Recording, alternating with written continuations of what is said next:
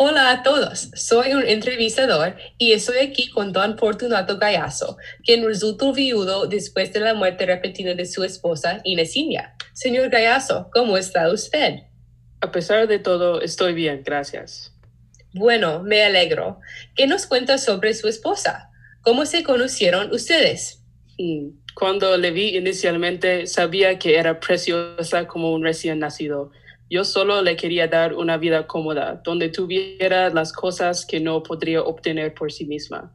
El matrimonio no era apoyado por mi familia, pero soy hombre adulto y hago lo que quiero, a pesar de los pensamientos de los demás. Pues cuando expresé mis deseos a su tío, él nos bendijo inmediatamente. Qué linda historia, señor Gallazo. Hey, don Fortunato, por favor, no he, acumulado todo ese dinero para solo tomar el nombre de mi pobre padre.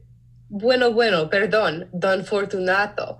Parece que usted y su esposa eran muy felices. Supongo que ahora usted está sufriendo mucho por su pérdida.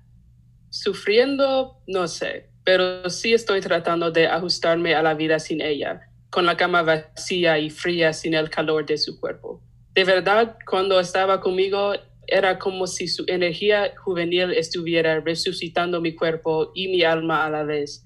Sé que en esos años con ella casi envejecí al revés. Pero sí, es desafortunado que mi querida Inesinia se murió tan joven, pero prefiero no preocupar por las cosas que ya no puedo cambiar. Bueno, todos nos curamos en maneras distintas, pues espero que le encuentre mejor muy pronto. ¿Algunos comentarios conclusivos para los radio oyentes? Sí, solo quiero decir que parte de mi proceso de curar después de esa tragedia es compartir mis sentimientos complejos con alguien más. Sé que todavía existe el amor en ese mundo. Pues a las radio oyentes que desea escuchar lo que tenga que decir, ahora busco una mujer que pertenece a mí. Ay, perdón, lo dije mal. Ahora busco una mujer que puede disfrutar mis pertenencias y mi compañía. Vale.